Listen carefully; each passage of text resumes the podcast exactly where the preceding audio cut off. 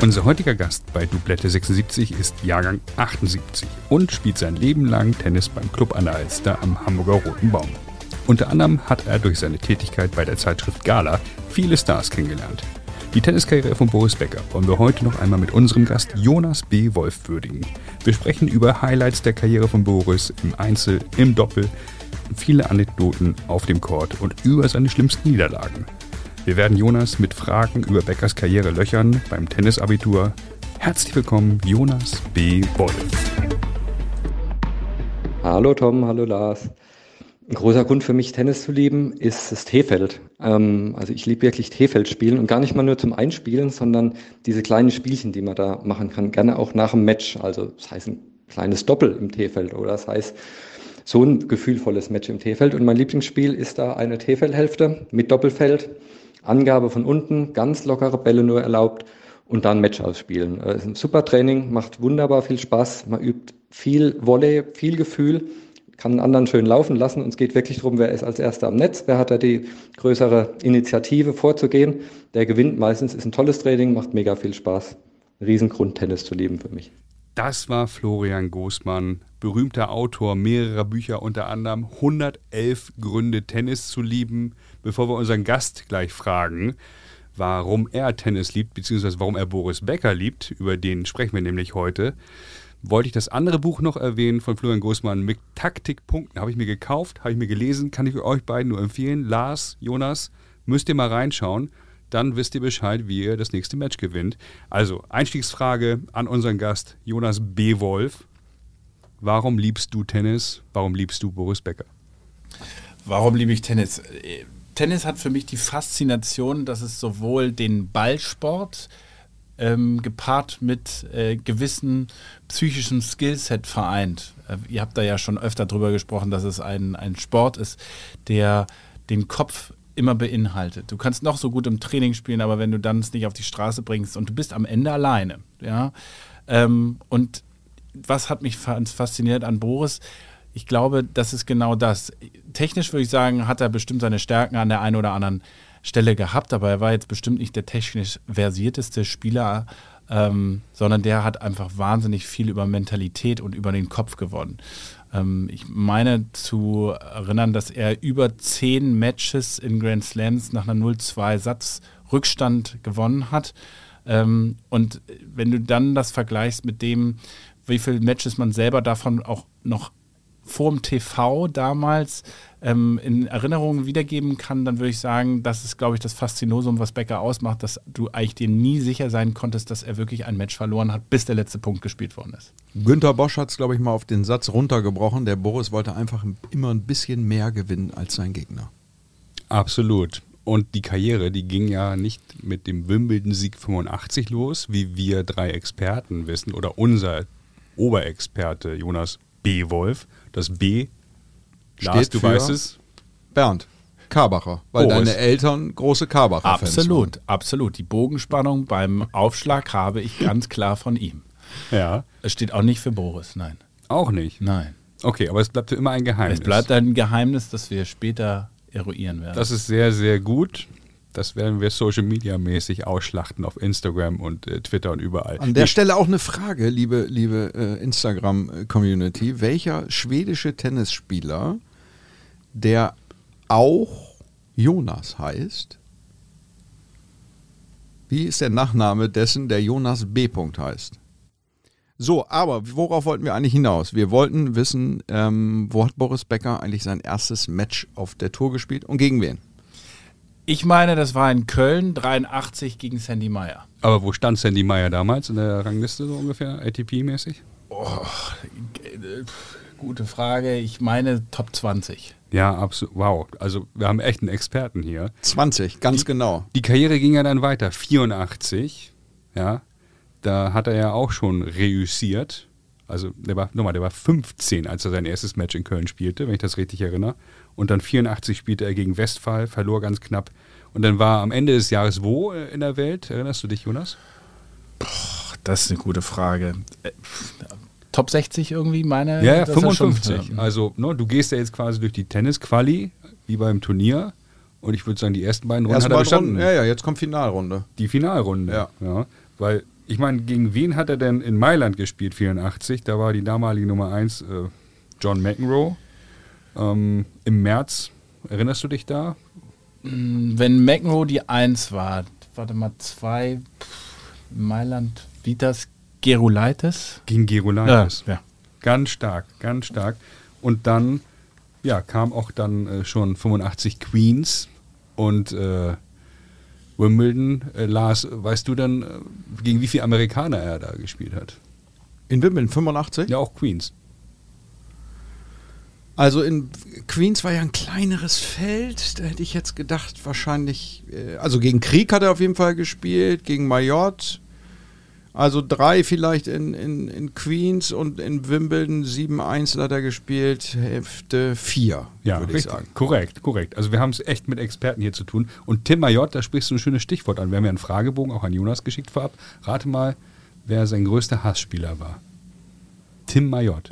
Kannst du dir das erklären, Tim, May- Jonas? das, Tim Mayotte, der Gentleman. der Gentleman. Kannst du uns das erklären, Jonas? Ich weiß nicht, das fing schon mit dieser Aufschlagbewegung an, wo er den Ball so über Kreuz gespielt hat mit, und dann so hochgegangen. Ich konnte den einfach auf dem Tod nicht ausstehen. Manchmal hat man das ja. Ja. ich fand weiß die beste Aktion von, von Tim Mayotte, glaube ich, auch in Wimbledon hat er, äh, ist er ausgeschieden, Achtelfinale, und hat sieben bis acht Rackets zerhackt und hat am Ende, nach, bevor er zum, seinem Gegner die Hand gegeben hat, ist er zur Bank gegangen, hat diese acht Rackets genommen, hat die gestapelt und hat die oben beim Schiedsrichter als Geschenk auf den Tisch gelegt. Das fand ich stark. Ich sage Schlägermarke Head. Absolut. Ja, ja, ja, Head Elite Pro, glaube ich. Entschuldigung. Sorry. Head und Adidas als Ausrüster. Ja. Ist das so? Okay. Lars, hast du einen Hassspieler, den du nicht magst? Das Hassspieler klingt so hässlich. Gegen, gegen jetzt so aus meinem aktiven gegen Ja, also- so, oder oder auf äh, ATP-Level. Wenn es bei Jonas eben Tim Mayotte ist, Ach so, bei mir du? Ivan Lendl, wer ist es bei dir? Ist es Boah, habe ich eigentlich gar nicht so, das liegt gar nicht so in meinem Naturell, aber nee, auch ich konnte auch Lendl irgendwie was abgewinnen, wegen habe ich eigentlich gar nicht, dass ich irgendeinen so so gar nicht leiden kann. Nee, Okay, also Becker war Profi, wir merken uns, von 1983 bis 1999, 16 Jahre. Und er war auch ein hervorragender Doppelspieler. Jonas, an wen erinnerst du dich? Mit wem hat Becker so Doppel gespielt? Also mit ganz lange mit Slobodan Sivojiminovic hat er gespielt. Ich meine, dann, dass er in seiner späteren Laufbahn hat er ein paar Doppels gehabt, die ich einfach nicht verstanden habe. Ich glaube, mit Guy Forget hat er eins gespielt. Dann hat er mit, ich glaube auch, hat er nicht mit McEnroe auch gespielt. Ähm, klar, mit den Deutschen sowieso im Davis Cup immer mit Jelen zusammen. Dann mit Stich hat er natürlich Gold geholt. Ähm, 92 in Barcelona. Mhm. Wer hat da Silber im Hockey gewonnen? Erinnerst du dich da an jemanden?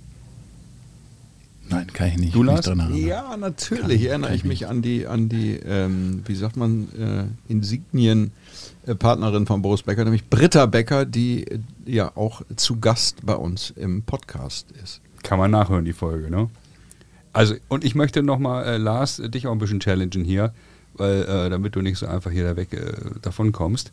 Mit wem hat Becker denn äh, zum Ende seiner Karriere noch das ein oder andere Doppel gespielt? So, also wir sind jetzt echt ganz spät, im Spätherbst, 99, 2000, 2001 hat er auch nochmal ein Doppel gespielt. Erinnerst du dich? Ja, nicht so richtig. Ich glaube, ähm, er hat, also mit Kühn hat er, glaube ich, äh, eigentlich irgendwie gespielt und ganz am Ende hat er, glaube ich, auch nochmal absurd mit, hat er nicht auch mit, mit, mit Agassi nochmal Doppel gespielt sogar? Ja, ja. Also habe ich nie gesehen, äh, muss ich eigentlich nochmal nach, äh, nachbessern, äh, dass man sich das mal anguckt, weil ich glaube, eigentlich ein unfassbar geiles Doppel. Agassi, bester Returnspieler aller Zeiten. Das könnte, äh, das kann ganz gut ausgehen. Hast du ein, äh, hast du ein Turnierergebnis parat gerade? Nee, das Turnierergebnis habe ich nicht parat. Ich habe aber eben in Vorbereitung auf diese Sendung eben nochmal äh, eruiert, dass er eben 98 sowohl mit Haas als auch mit Agassi Doppel spielte und 99 in Queens mit Sampras und das allerletzte 2001 mit dem Kroaten Ivanisevic in Indian Wells. Und da behaupte ich, das sind 500.000 Euro Fragen. Also wenn wir jetzt das Boris Becker Quiz hier, Ja. wer wird Millionär veranstalten, das ist nicht die Millionenfrage, aber 500.000. Ja. Also, wir, wir fassen auch zusammen. Doppel, geiles Match, äh, geiles Spiel generell. Wir alle drei lieben Doppel, weiß ich. Ähm, und bereut ihr das so ein bisschen? Oder Jonas, äh, Frage an dich, dass weniger Doppel gesehen wird oder dass die Top-Spieler weniger Doppel spielen bei den großen Turnieren? So? Ja, ich glaube, dass, dass das Spiel sich einfach auch deswegen verändert hat. Also ich glaube, dass früher viel Doppel gespielt worden ist, weil Surf and Volley war, das, als, glaube ich, wir groß geworden sind, war das State of the Art. So hast du Tennis gespielt. Das war, ähm, selbst auf Sand haben die Leute teilweise Surf and Volley gespielt. Und heute wird äh, in Wimbledon von der Grundlinie gespielt. Also das Spiel hat sich auch verändert, weil die Topspieler, glaube ich, schon weniger Doppel als früher spielen. Und du siehst es ja heute durchzutragen in die Jugendbereiche, wo ja auch deutlich weniger Doppel gespielt wird. Ja, meine Hypothese. Wertigkeit ist leider nicht so hoch. Ja. Ich meine, an sich äh, bedauerlich ja äh, oft auch Zuschauerzahlen irgendwie bei den großen Turnieren, wenn es ans Doppel geht, obwohl das äh, oftmals ja viel unterhaltsamer ist. So, so ein äh, anständiges Doppel. Ähm, ja, ist bedauerlich. Ich glaube, auch wenn man das runterbricht auf so Punktspiel-Level, ich find, bin eigentlich ein Fan von der Idee, dass man die Doppel vor den Einzelnen spielt, obwohl wir das natürlich alle überhaupt nicht gewohnt sind, aber äh, um, um auch die Wertigkeit irgendwie vom Doppel nochmal zu erhöhen oder vielleicht sogar im Doppel äh, zwei Punkte zu vergeben für einen Doppelsieg. Auch damit könnte man nochmal ähm, da ein bisschen dran arbeiten, weil bei uns wird ja schon auch viel geschoben und gar kein Doppel gespielt. Also äh, bedauerliche Entwicklung für den Doppelsport. Drei kleine Fakten zu Boris Becker Doppel, die man eigentlich auch nicht mehr auf dem Radar hat. Januar 85 vor Wimbledon-Sieg ein halbes Jahr spielt er mit Edberg Doppel und im April 85 mit Ivan Nendl. Das müsst ihr aber euch selber ergoogeln auf der ATP-Seite. Und äh, ja, letzter Fakt. 85 hat er 85. mit Edberg Doppel gespielt. Und mit Lendl drei Monate vor seinem Wimbledon-Sieg. Das ist schon stark. das ist Wahnsinn. Und ähm, mit Stich äh, zur Vorbereitung in Monte Carlo gewonnen. Vor dem Olympiasieg 1992 in Barcelona. Ja, das wusste ich natürlich. Mhm. Aber das mit Edberg ist natürlich... Ja, und auch mit Lendl. Das also, ich meine, Boris war da schon... Ich glaube, ein aufsteigender Star, aber Lendl war damals Top 5. Was ja. meint ihr, wer hat Vorhand, wer hat Rückhandseite gespielt? Ich weiß es nicht, aber Ländl oh. vorhat, oder? Ja, natürlich. Ja, klar. Peitsche. Ja. Unglaubliche Peitsche. Ja. Ja. Bäcker am Roten Baum. Jonas, da bist du groß geworden, Club an der Alster, deine Heimat seit mhm. 40 Jahren. Du hast Bäcker auch da viel gesehen. Erinnerst du dich an irgendwelche Anekdoten? Also ich habe hart gelitten und ich habe viele Wetten verloren. Ja, also meine erste Begegnung war damals als Ballkind ähm, bei diesem legendären Spiel, was man heutzutage auch immer mal wieder sehen kann, zwischen ihm und Mansur Barami. Da trat Mansur Barami das erste Mal. Der Schnippelperser. Ja. Tat, äh, ja. Darf man das ja. sagen? Ja, der Tennis-Clown. Ja. Äh, man, auch Schnippelperser ist in dem Fall, äh, wir, wir, wir sind ja große Fans von Mansur Barami. Ich glaube, ähm, äh, du darfst das mal so sagen. Aber er tat, trat da das erste Mal so ein bisschen auf die auf die Bühne und auf die ja, in Erscheinung und das war einfach spektakulär. Er hatte äh, überhaupt keine Chance. Becker damals schon Wimbledon-Sieger, dementsprechend gefeiert von den Zuschauern, hat ihm keine Chance natürlich gelassen.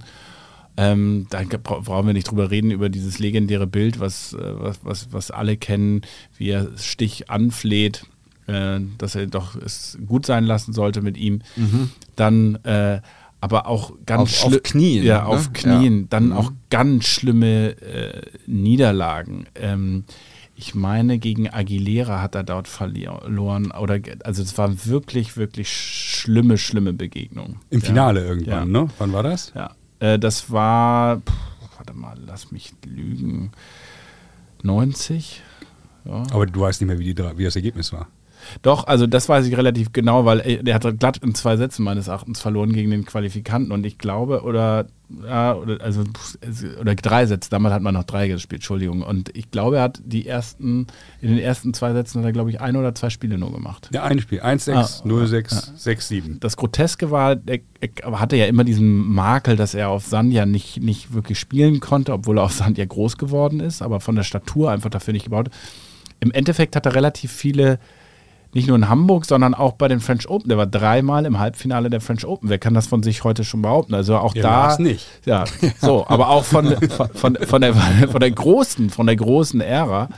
Also das ist schon klar, es hat nie für einen Titel gereicht und ich glaube, neben dem gegen Juan Aguilera, der meines Erachtens sogar qualifikant war, ich mhm. glaube. Und ich weiß noch, der hatte einen, hatte einen guten Start, hat im Halbfinale meines Erachtens noch LeConte geschlagen und ähm, war eigentlich der haushohe Favorit und alle sind davon ausgegangen, dass er eigentlich in drei Sätzen das irgendwie durchzieht. Und dann hat er in, in zwei, drei Sätzen da locker verloren. Aguilera hat einfach zu langsam äh, ja. gespielt irgendwie. Was Aguilera verdammt gut kann, ich durfte mal mit ihm ein bisschen Training geben äh, im, im, Robinson Club äh, auf Mallorca, ist Gin Tonic trinken. Sogar so gut, ja. dass wir die Gin Tonics irgendwann Aguileras genannt haben. Nicht ernsthaft? Ja, und dann haben wir immer gesagt, komm mal, draus Tres Aguileras Mas. das ist eine gute Geschichte. Das ist eine ja, gute Geschichte. Das ist ein guter, das ist ein guter Typ. So, pass auf, jetzt schließt sich der äh, Kreis. Wir wissen ja, in welchem Jahr Becker Nummer 1 wurde. Er war ja meines Wissens zwölf Wochen oder so Nummer 1 der Welt, 1991 nach dem Sieg bei den Australian Open. Gegen wen gewann er denn in der ersten Runde? Kleiner Tipp, ist es der Erzfeind von Jörn Rensenbrink ehemaliger Gast ich weiß unseres Podcasts. Ich weiß es natürlich, weil ich, wir natürlich äh, eine Sprachnachricht auch von ihm bekommen haben. Ich glaube auch mit dem, mit dem Angebot irgendwie eines Revanche. Ein Video sogar. Games, ein Video sogar, genau. Das war genau eine Videobotschaft. Ja, muss man auflösen an der Stelle, Jonas? Boah, das, das ist jetzt die Millionenfrage. Das fällt mir wirklich, wirklich schwer. Aber also ich kann dir danach zumindest sagen, wenn er in der dritten Runde gespielt hat, weil da hat er nämlich Matchball gegen sich gehabt. Das war Oma Camporese. Unfassbar. Oh, den habe ich auch schon zitiert ja, hier. Das ah, war sensationelles Match. Oma. Ja, ja, und also wirklich Matchball hinten gelegen, eigentlich das Match so gut wie verloren. Und dann war die Station meines Erachtens Ferreira, Forger, und dann nicht John McEnroe, sondern Patrick McEnroe und dann ja. Lendl im Finale. Aber erste Runde, keine Ahnung. Ja, das ist stark. Erste Runde, dann äh, Jeremy Bates müssen wir, müssen wir jetzt das auflösen, natürlich. Ja, ne? ja, das müssen wir Der ist dir entfallen, ne? aber die anderen Runden hat es noch auf dem Radar. Ja, vor allem gegen Jörn Renzenbrink. Äh, Jörn nie ge gegen ihn gewonnen nie. und äh, bitterste Niederlagen. Ganz Jörn hat uns danach eine WhatsApp geschickt, hat gesagt, er hat fast meine, hat mich demoralisiert oder was hat er geschrieben? Meine, meine Karriere fast zerstört. So ungefähr. Aber wie gesagt, Oma Camporese kann ich nur jedem nochmal empfehlen. Das kann man mittlerweile nachgucken auf YouTube, ist ein Highlight. Wie er sich da wieder reingekämpft hat, stark. Oma Camporese übrigens auch sehr gerne durchgängig im Polunder gespielt. Hat Boris ja, ja. auch mal gemacht, macht heute gar keiner mehr. Es gibt gar keine Polunder mehr auf ja, dem Platz. Bedauere ich sehr. Ich habe neulich, von, einen, ein, neulich einen von bei Caspar Rüd gesehen. Ah ja, ja. Der hat neulich einen, der hat einen Polunder Ja, der hat einen ja. Polunder getragen, aber du hast recht, habe ich auch nicht mehr gesehen. Ist leider nicht mehr drin. Hast nee. du noch einen Polunder, Tom? Habe ich, ja, ja, aber ist zu klein mittlerweile. Ja. Leider. Trainierst viel, ne? Ich habe zugenommen. Was lacht ich dachte jetzt so vom Kreuz her. Was lacht ihr? So? Weil du ja auch so unfassbar. Ist eingelaufen. Ja. So. Pass auf. Monte Carlo, also lass uns mal über die schlimmen Niederlagen reden. Ich erinnere mich, dass Becker nie ein Sandplatzturnier gewonnen hat. Korrigiert mich. Richtig. Korrekt. Und ich erinnere mich eben an Monte Carlo 95, Finale gegen Muster. Er gewinnt die ersten Beisätze, beiden Sätze. Ja. Und dann irgendwie äh, bricht er zusammen, gefühlt, und kann nicht mehr. Verliert das die war nächsten das beste beiden. Sandplatztennis, was Becker, glaube ich, je gespielt mhm. hat. Diese beiden ersten Sätze gegen Muster. Womöglich, ja. ja. Muster damals noch nicht Nummer 1 der Welt, irgendwann war er Nummer 1. Genau, verliert den dritten dann aber auch relativ glatt und im vierten 7-6 meines Erachtens verliert den ja. und hat da auch Matchball. Ja. Richtig. Hat Matchbälle. Und, und das habe ich bis heute nicht. Und bei eigenem, bei eigenem Aufschlag. Und dann reißt es ja. ab. Ja. ja. Und dann der fünfte. Ja. Schön, schön Ich glaube, ich wollte gerade sagen 0-6. Ja. Null. Danach war, war vorbei. Das hat mich echt. Ja, da habe ich geweint, glaube ich auch. Ich habe richtig geheult. Ja. Da habe ich auch wirklich geweint. Ich bin eine Woche nicht in die Schule gegangen. ja, mit, mit Krankschreibung, mit Attest. Ja. Wisst ihr, wie viel Preisgeld er gewonnen hat in seiner Karriere, Jonas? Boah. 24 Millionen. Ja, das ist daneben, würde ich sagen. Deutlich. Äh, ja, ich würde sagen, deutlich. Tick mehr. Ich würde aus, ich würde so sagen 25,5, dann ich ja. ein bisschen drüber. 25. 25. 25. Ja, das aber, hätte ich nicht gedacht, dass ich mich da so aber verschätze. Die, die Frage ist ja, was hätte er heutzutage bei den heutigen Preisgeldern dann eigentlich? Was wäre das heutzutage wert?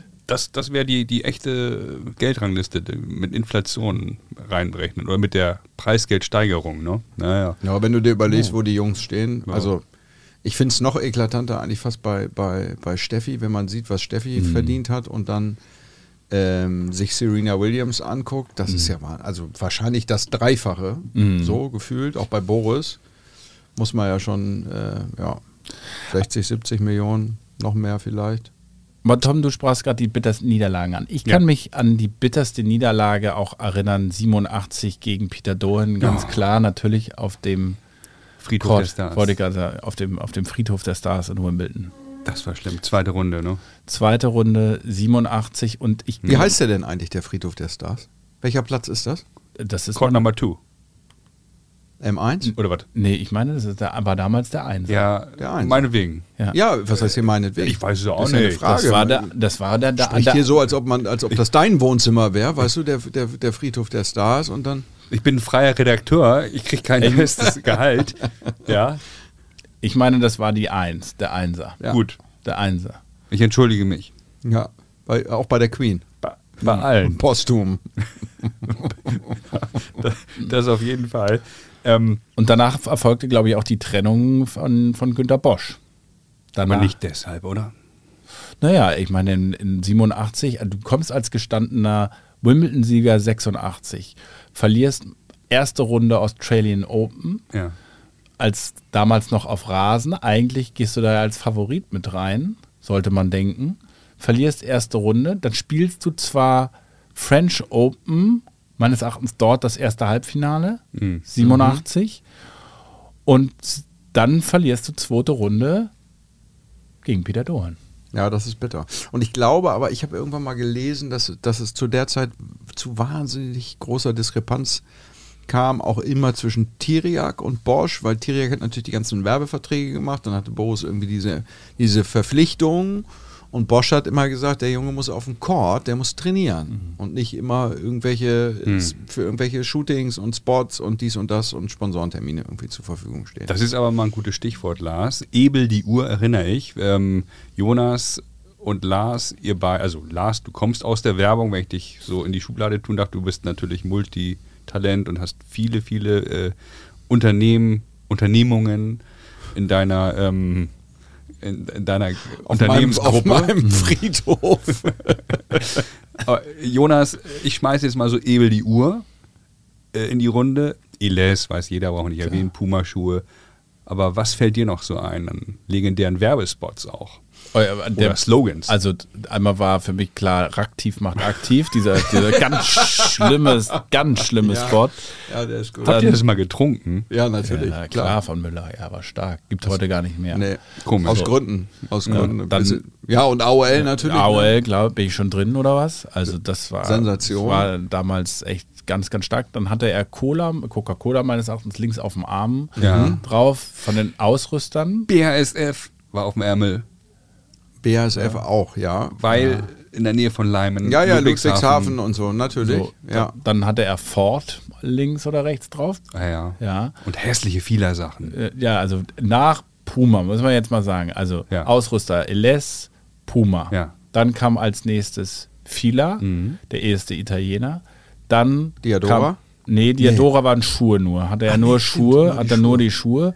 Dann von, von, von Fila dann zu Lotto gegangen. Ja, stimmt, Lotto war das. Und dann Lotto ja. auch als Schuhe gehabt. Und Und, hässliche Frisur gehabt, mit, als er Lotto anhatte. So eine Ja. ganz kurze. äh, Ja. Ja, ob, ja, ich glaube am Anfang noch diese andere, aber ja, Geschmackssache. ja, ja. Und dann hat er ja den Puma-Schläger, den er noch hatte, als er 86 das Turnier gewonnen hat. Am, am 85 hatte er ja noch diesen, diesen Silber-Rot, dann wurde der Schläger blau-rot und ähm, dann hat er mit einem No-Name gespielt und irgendwann diese eigene Firma Estusa gehabt. Aber er hat doch, weil, weil Boris hat, die, hat Puma die Form abgekauft Ja. und hat die dann selber gegossen.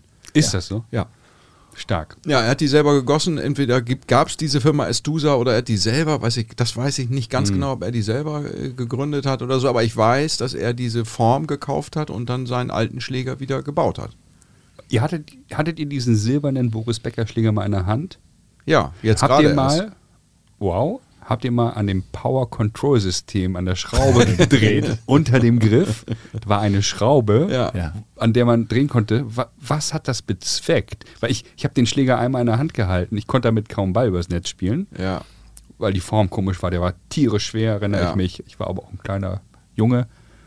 Aber es Was? ist ein unfassbar Was? brettiges Gerät. Also selbst wenn du den so nur in der Hand hast, ist das Wofür schon. war das Power Control System? Konnte man den verlängern oder, oder wof- wofür war diese Schraube?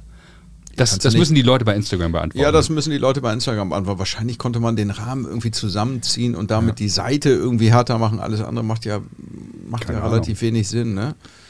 Mir, Ähm, fällt noch ein, äh, mir fällt noch ein Werbepartner ein. Ohne Wenn und Aber. Faber, ja, stimmt. Faber. Stark. Ja, das Lotto stimmt. spielen. Ja, natürlich. Ja? Stimmt. Okay. Ja, und Mercedes natürlich Klar. lange, ne, mit eigenen Autohäusern und so. Das darf Tatsache, man, darf ja. man natürlich auch nicht, auch nicht vergessen. Aber Lieblingsmarke, meine Eles. Was mit euch? Habt ihr da so Lieblingshemden gehabt? Jonas ist ja unglaublich auch bei Instagram zu bewundern, in einem alten Original Puma Trikot hier aufgelaufen. mhm. Ganz Habt ihr da Lieblingsmarken? Ach, ich mochte, ich mochte irgendwie, ich habe früher auch diese Lotto-Sachen, äh, hatte ich glaube ich auch mal zwei Saisons oder drei Saisons hatte ich die, ähm, ich mochte die irgendwie. Ich fand Okay. Lotto war eine, war, eine, war eine lustige Marke. LS ist natürlich eine Sensation Hm. vom Look her. Schade, dass Boris nie Sergio Tacchini getragen hat. Das hätte ich eigentlich die, das perfekte Match gefunden. Hm. Ähm, Ja, mich hat immer überrascht, dass, dass also äh, ich, auch, mich hat überrascht, dass er nicht bei Puma oder einen Lifetime-Vertrag irgendwann bei Adidas Ja. bekommen hat, bei einer deutschen Brand und quasi da den so einen Weg gegangen ist, wie du es mit Federer hattest am Anfang mit Nike oder mit Nadal. Ja, Absolut. also das, das, das habe ich nicht verstanden, Ja, dass du da absolut. nicht eine Ära prägst und das durchziehst bis zum Ende. aber ich vermutlich war dann, äh, muss, kann, man, kann ja nur so sein, äh, dass das Angebot nicht, nicht gut genug war. Ne? Ja, ich meine in einem der Bücher von, von Boris auch äh, gelesen zu haben, dass er sogar ein Angebot hatte von, von Nike. Nike wollte ihn holen und das, äh, er war meines Erachtens entweder bei Fila oder bei Lotto unter Vertrag und ähm, die, die haben ihn nicht aus dem Vertrag gelassen. Ja, okay. Und daraufhin haben sie aber dann, ähm, weil dann nachverhandelt worden ist, hat- haben die ihm ein höheres Angebot gemacht und er hat mehr Geld bekommen. Ähm, aber das ist zumindest das, was ich als Gerücht gelesen habe. Du warst ja früher Teil des Jetsets. Und bei der Gala. Das hört sich jetzt aber bist an- heute noch. Heute Jet Jet bis Set heute muss noch ich, muss ich immer an sagen, den ja. Song von Calm Geist denken. Ja. ja. Jet, Der ist Das ist einer meiner Lieblings. Ja. Jet Ja. Uh, nee, ähm, aber du hast ja wirklich für A-Promis, du hast äh, fast alle kennengelernt, ähm, Partys veranstaltet äh, für deine Zeitschrift. Ähm, mein Gott, das gehört halt zum Job dazu damals. Ähm, ist dir Boris Becker mal über den Weg gelaufen? Oder hattest du andere Berührungspunkte irgendwie? Also ich hatte jetzt mit ihm auf Veranstaltungen gar nicht. Da- Das war nach seiner aktiven Karriere, das, das wäre falsch. Ähm, seine Ex-Frau, die war natürlich öfter mal auf Veranstaltungen und die hat aber immer nur sehr wohlwollend über ihn gesprochen. Natürlich habe ich dann auch mal mit ihr gesprochen, auch über das Tennis, über den Tennissport.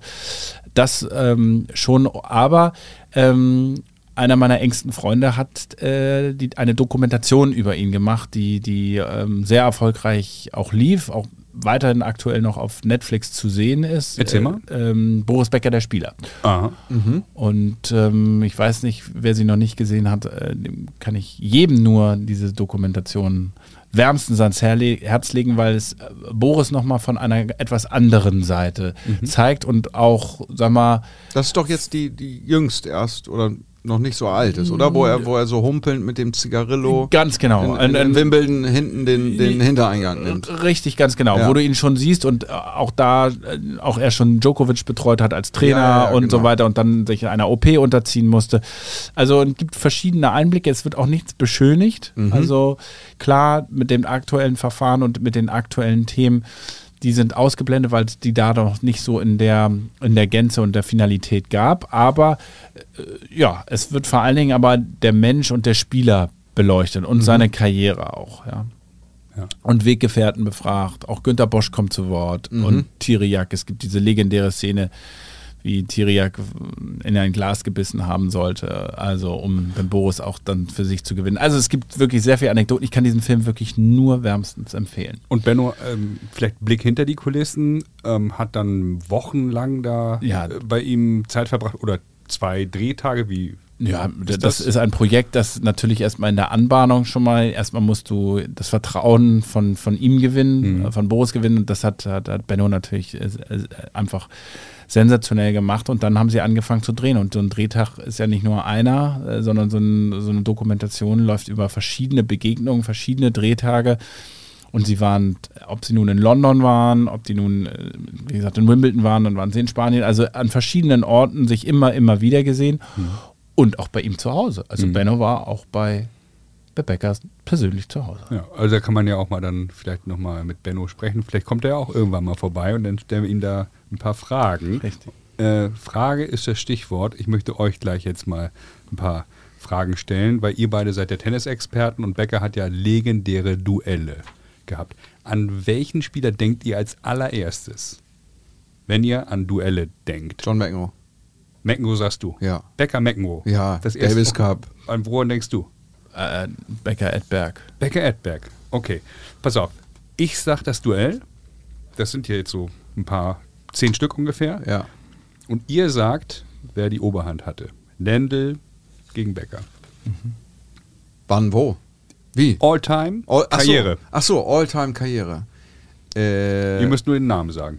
Becker. Becker. Lendl 1110. McEnroe. Becker. McEnroe. Becker 8-2. Edberg. Edberg. Nee, Becker, aber, aber leider hat Edberg sehr entscheidende Duelle gewonnen. Das ist richtig. Aber Becker 25-10. Oha, echt? Sampras Becker. Ich habe gar keine Ahnung. Ich Sampras. sollte nicht mehr antworten, aber das muss jetzt wirklich Sam- Pete Sampras. Sampras sein. Ja, 12-7. Agassi Becker. Ausgeglichen. Ich, ich glaube, hinten heraus hat Agassi mehr gewonnen. Zwei vor für Agassi Agassi. 10-4. Oha. Becker Stich. Becker. 8-4 für Becker. Skoff Becker. Oh, Skoff. Leider. Ich glaube, die haben nicht so oft gegeneinander gespielt. Was sagst du, Lars? Äh, 1-0 Skoff. Hätte ich auch gesagt Becker 3-1. Muster Becker. Mal das für Muster, glaube ich. 5-2. Ja, denke ich auch. 2-1 Becker. Gibt's doch nicht. Dregmann Becker. Henrik Dregmann. Becker. Da Becker. muss ich natürlich lachen, weil uns Jörn Renzenbrink im Podcast diese Begegnung in der Pizzeria in äh, Bielefeld erzählt hat, als er bei Henrik Dregmann äh, zu Gast war. Deswegen kann ich das nicht, Kann man mich gerade nicht drauf konzentrieren. Aber du sagst wer? Becker natürlich. Henrik Dregmann 2-1. So, So, der hat eine positive Bilanz. Und jetzt das ultimative Duell Brad Gilbert gegen Boris Becker. Mein ultimatives Duell. Boah, in dem Buch beschreibt Brad Gilbert bei Winning Ugly, dass er ja immer Boris da als das Paradebeispiel für, für sein Buch verwendet. Ich glaube, ähm, eine entscheidende Begegnung auch beim Masters hat er leider immer verloren. Ich glaube leider Gilbert führt. Was ja, sagst du, Lars? Ja, ich glaube auch. Becker 6-4. Oh. Also Jungs, Das da war- ist noch Luft dünn. nach Ja, oben, war aber dünn. ich hätte es nicht besser gemacht als ihr, bin ich ganz ehrlich. Ja? Und nun kommen wir langsam schon zum Abschluss.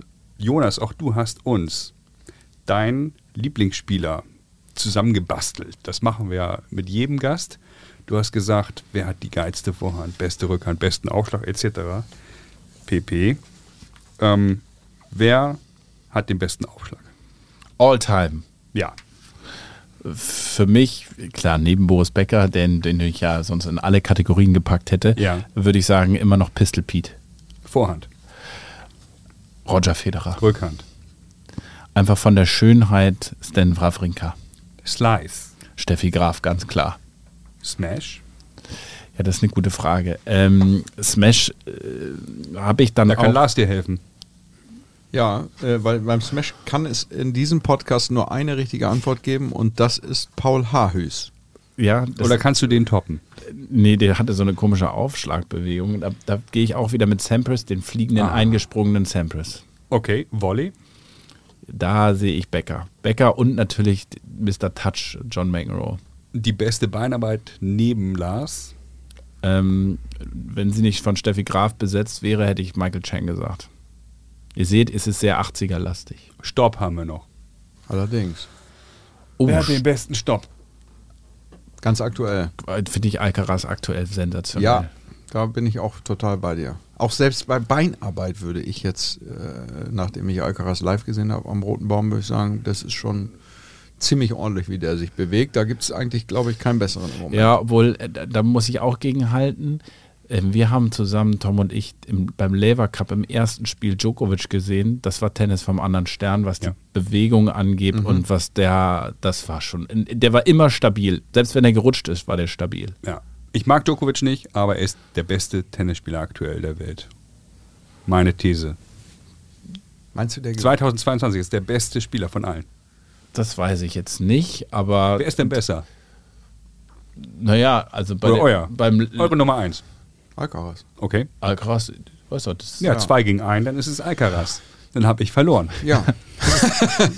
Ja, dann kann ich jetzt gehen. dass, bist- dass, bist du, so, so- dass du dich so bist fühlst und so devot- Verlierer. wollte ich Ja, gerade sagen. Nein, nein, Ja. dass, du das so, dass du das so einkassierst. So devot kennt man ihn gar nicht. Ja, ist Nee, das okay. wundert, wundert mich Weil auch. ein keine bisschen. Ahnung habt vom Tennis. Das das Problem. So, was mit Agassi? Äh, Agassi ist ja auch so ein Fable von dir.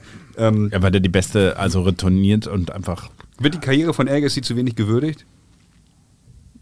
Naja, ich glaube, soweit ich das zumindest aus dem Gedächtnis äh, rezitieren kann, war er der Erste, der den, den, den, den Slam geschlafft hat. Also alle Turniere auf den verschiedenen Belegen gewonnen hat. Zwar nicht in einem Jahr, aber dass er das als erstes geschafft hat.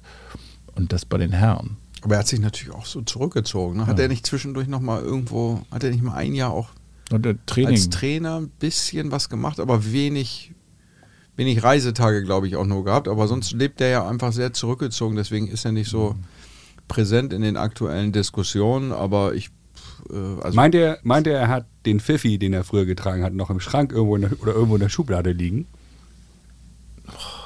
ich glaub, ja, vielleicht trägt er den Halloween bei Heidi Klum auf der Party. Das Ja. könnte ich mir vorstellen. Geht als Henry Agassi. So, auf geht als Andre Agassi. Das, äh, das könnte ich mir schon vorstellen. Ähm, ja. Also ist auf jeden Fall eine Sensation. Und ein bunter Returnspieler. ich, glaub, ich glaube, er hat äh, ich, äh, Wimbledon gegen Goran Ivanisevic hat Ivanisevic, glaube ich, ah, 45, 48 Asse geschlagen oder irgendwie so eine absurde Anzahl. Und ich glaube, Agassi hat so an die 70 Return-Winner gespielt. Praktisch Ja. gab es die, die Aufschlagspieler haben eigentlich nur aus Ass oder Return-Winner bestanden. Das ist schon Wahnsinn. Und ich meine, der hatte einen hohen Entertainment-Faktor, vor allen Dingen auch, wenn er gegen Becker gespielt hat. Also klar. ich erinnere mich Ja. an gegen auch Davis Cup Duell, beim Compact Grand Slam Cup damals haben sie gegeneinander gespielt Mhm. und dann natürlich Wimbledon ein hervorragendes Duell. Ich glaube, Agassi die ersten zwei Sätze dominiert und Becker dann noch in fünf gewonnen. Das habe ich verdrängt, das Match. Aber ja, da war was. Da war auch München. unglaublich viel München. Preisgeld. Ja, ja, klar, aber Axel Meyer-Wölden hat es organisiert, glaube ich. Gott habe ihn Äh, selig. Ja, großer, großer Mann, großer Manager. Guter Mann. Tolles Turnier, glaube ich, auch damals. Unter anderem der Manager dann nach Jon Tiriak von, Von Boris, Boris auch. auch, ja, ja. richtig. Tatsache. Agassi war immer bunt gekleidet, so wie Lars auch. Lars, der bunte Paradiesvogel, ich, ne? Der weiße Sport. Sollte es der weiße Sport wieder sein, Jonas? Ich finde sollte, ja. sollte man konservativ gekleidet sein? Ich finde ja. Mhm. Ich finde es auch, für mich musst du auch nicht den Center Court öffnen am, in Wimbledon, um darauf trainieren zu können. Das haben sie in diesem Jahr das erste Mal gemacht, dass du auch auf dem Center Court trainieren konntest. Okay. Ich finde, Tennis ist für mich ein Traditionssport und da bin ich. Mal La Lars Nicht guckt wie eine Katze, die dich gleich ja, anspringt. Ich, ja, ja, ich, das ist, kann, kann ich natürlich aus meiner Perspektive nicht nachvollziehen. Ich finde schon, dass es einzelne Turniere, so wie Wimbledon, durchaus, ähm, also auf dem Niveau ist das vielleicht auch nochmal was anderes, aber ich glaube, dass du grundsätzlich mit so einem Reglement heute auch irgendwie äh, Jugendliche und, und Kinder nicht wirklich begeistern kannst. Ich gehe da mit Jonas, also auch 2 zu 1. So Ja. wie ich nach, vorhin Ja. nachgegeben habe, könntest du jetzt mal Glückwunsch, ja, nachgeben. Glückwunsch an euch. Ja? Dann spielt doch euren weißen Sport, ihr alten weißen Männer. Im Übrigen, mein, mein Winning Ugly-Tipp, den ich äh, vor ein paar Folgen mal äh, zum Besten gegeben habe, den Aufschlag des Gegners loben. Toller Aufschlag. Der wurde von Petkovic wiederholt äh, in der TV-Show von Tommy Schmidt. Ich habe den Namen vergessen. Aber den, den hat sie auch von uns hier. Petkovic. n- natürlich. Ja. Ja, natürlich. Ja. Und da möchte ich jetzt einen weiteren Aber dann kann sie auch wirklich jetzt mal zu Gast kommen, Petko, wenn du das hörst, jetzt mal wirklich, wenn du hier schon die Tipps klaust, dann, dann lass dich immer blicken in Hamburg. hart geklaut. Ich möchte einen weiteren Tipp zum Besten geben, dann auch. Ganz in weiß auflaufen und dann nach dem 1-0, wie auch immer, 2-3 sagen, im Übrigen, die Spielkleidung bei mir im Club ist weiß. ja, und aber, da, aber dem Gegner dann auch ein Hemd und eine weiße Hose rauslegen. Nee, und dann warten, bis man. Ich, ich musste mich mal bei Jugendtrainiert für Olympia in Berlin wirklich umziehen, weil ich einen blauen Short anhatte. Und dann musste ich mir eine zu große Tennishose anziehen. Das war schlimm. Mein Vater hat äh, äh bei uns auf so einem Preisgeldturnier in, in meinem Heimatverein TCML hat er im Endspiel damals Daniel Dudek aus Berlin auch vom Platz geholt, äh, weil der auch eine blaue Hose anhatte. Das gab es bei uns mit unserem redgedeckten äh, Clubhaus, gab es das auch nicht. Nee, da hast du es doch. Ach, da, der feine Herr. Deswegen leide ich da ja so drunter. Ah, okay, verstehe. Becker, Becker hatte auch immer so eine blaue, enge Hose an und dann hatte er ja noch so eine Radler darunter, die nicht einfarbig war. Ich das, weiß nicht, ob ich daran erinnern kann. Ja, Becker muss man wirklich auch beim, also beim, beim, bei, bei, bei Style auf dem Tennisplatz ist Boris leider nicht mal unter den ersten 100 wahrscheinlich. das, also diese Radlerhose, das war, das, die war aus dem Sanitätshaus. Ja, absolut. Unfassbar. Haben wir irgendwas vergessen zu erwähnen über Boris Becker? Haben wir irgendein Thema nicht angeschnitten? Es gibt ja unglaublich viele Matches, viele Sponsoren. Wir sind ja jetzt echt durchgaloppiert, so ein bisschen durch die Karriere. Wir haben ein paar Fakten erwähnt, die keiner mehr so richtig auf dem Radar hatte. Wir haben Tiriak erwähnt, Bosch, da könnte man ja eigene Sendungen drüber machen würde ich behaupten. Also ich würde vorschlagen, wir vertiefen das nochmal an anderer Stelle. Ja, das machen wir. Das machen nochmal einen Deep ja. Dive. Ja. Mit Jonas B. Wolf. Aber jetzt vielleicht ja. die Frage an euch. Was, was, was ist euer, euer Moment mit ihm? Na, ich habe halt, äh, meine Mutter hat äh, US Open 89 ihm die Waden massiert. Am Fernseher. und er hat Matchbälle gegen sich.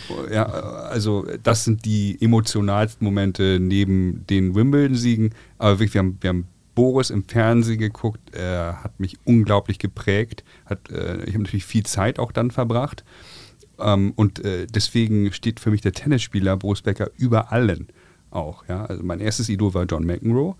Aber äh, Becker äh, hat mich am meisten geprägt und ich habe echt mitgelitten, mitgefiebert. Und ähm, ja, das war unglaublich spannend und hoch emotional und das war Thema Nummer eins, äh, nicht nur im Tennisclub, sondern eben bei vielen anderen auch. Ähm, und dafür bin ich ihm unendlich dankbar. Ja, ja, ich finde, ich fand das über, überraschend, ähm, dass als er ich weiß gar nicht, wann er angefangen hat, für Eurosport äh, zu kommentieren. Oh, er, hat ja. ja. er, hat ja, ewig mhm. lange für BBC kommentiert schon und wenn man sich das ab und zu mal reingezogen hat, dann hat man auch äh, gemerkt. Das hat doch keiner gemacht, Lars. Nee, das hat kaum jemand gemacht, außer ich vielleicht, ja. ähm, weil, weil das irgendwann auch schon mal so an, einen, an mich rangetragen wurde, dass das wahnsinnig viel Spaß macht, sich das auf, auf BBC reinzuziehen, wie Boris kommentiert, weil der, weil der eine wahnsinnig scharfe Beobachtungsgabe hat und das gut transportieren kann, auch seine Beobachtung des Spiels. Ähm, und das hat er dann bei, bei Eurosport auch sensationell gemacht. Und äh, das hat mir immer viel Spaß gemacht. Match bei Becker, wahnsinnig geiles Format, fand ich, fand ich großartig, wie er das Absolut. gemacht hat. Und, ähm, und deswegen hoffe ich, dass er bald ähm, äh, das Format wieder aufnehmen kann. Ja. Mhm. Aber ich hatte neulich mal eine Diskussion, da ging es um, ich glaube, es gibt wenig Sportler in Deutschland, die diese Masse an Leidenschaft bei Menschen in einer Distanz von etlichen tausenden Kilometern immer wieder ausgelöst hat. Mhm, und die ja. Leute vor den Fernseher zusammengeholt. Und die These war, würde das heute auch so stattfinden, weil du ja viel mehr Ablenkungspotenzial hast über Social Media, über das Internet, du hast viel mehr Fernsehprogramme, die Leute streamen die Sache. Mein Argument war, dass ich glaube, dass es genau so stattfinden würde mhm. und er genauso ein Phänomen wäre, weil die Leute mitgelitten haben und das dann auch über Social Media genauso geteilt worden wäre. Du würdest nicht drum herum kommen. Mhm. Es würde trotzdem ein Phänomen sein. Mhm. Meine Hypothese. Kann ich nur unterschreiben. Ja, denke ich, denke ich auch. Äh, also vielleicht nicht in der, in, der, in, der, in der Masse irgendwie, weil sich vielleicht dann doch der eine oder andere irgendwie ablenken lässt, aber ich glaube schon, dass es irgendwie an der, an der, an der Strahlkraft und an der Präsenz und an der Begeisterungsfähigkeit, das glaube ich schon auch, dass das genauso funktioniert hätte. Und ich meine, irgendwie fehlt uns das ja auch so ein bisschen, ähm, hat uns bei den, bei den Damen irgendwie auch so ein bisschen gefehlt, leider, dass ich meine, Angelique Kerber sensationell, sensationelle Karriere, ähm, unfassbares Tennis gespielt, aber irgendwie so dieses, dieses Begeisterungsmomentum hat die eben nicht so richtig gehabt, leider. Ähm, ist bei Sascha ja auch ein bisschen knifflig an der einen oder anderen Stelle. Und eigentlich braucht der, der Tennis braucht das. Das wiederum finde ich bei Alcaraz phänomenal, weil der hat das. So, der begeistert, der ist auch manchmal ist er ein bisschen drüber, ist auch gut, dass der irgendwie mal so ein bisschen edgy ist und und sich auch mal irgendwie ein bisschen vergreift in seiner Emotionalität, aber das zieht natürlich irgendwie an und das äh, auch dieses Mitleiden ist ja irgendwie auch ein großes Gefühl irgendwie beim Zuschauen. Ein Vergleich, der natürlich hinkt, ist der zwischen Steffi und Boris. Wenn man mal auf die nackten Zahlen schaut, ist Steffi dreimal oder viermal so erfolgreich gewesen, was die Anzahl der Grand Slam-Siege zum Beispiel geht. Äh, Wochen Nummer 1, brauchen wir gar nicht drüber reden. Ich glaube 377 Wochen Nummer 1 Absolut oder richtig, so. ja. Und wir, und die haben zum gleichen Zeitpunkt gespielt, und wir reden hier über Boris, ähm, überspitzt gesagt, liegt vielleicht daran, weil wir drei Jungs sind. Äh, eigentlich müssten wir nochmal eine Sonderfolge über Steffi Graf machen. Absolut. Ja, da bin, ich Oder? auch, da bin ich auch dabei. Ja? You cannot be serious. Der heutige Tipp von Brad Gilbert, gesprochen von David Moon aus dem Buch Winning Ugly, lautet: Wasser. Trinken Sie das ganze Match hindurch. Warten Sie nicht, bis Sie Durst bekommen. Trinken Sie schon vor dem Match.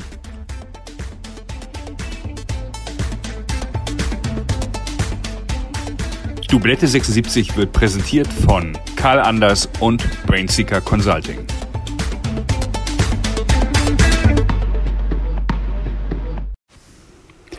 Folgt Dublette 76 bei Instagram oder LinkedIn. Dublette 76 wird präsentiert von Brainseeker Consulting.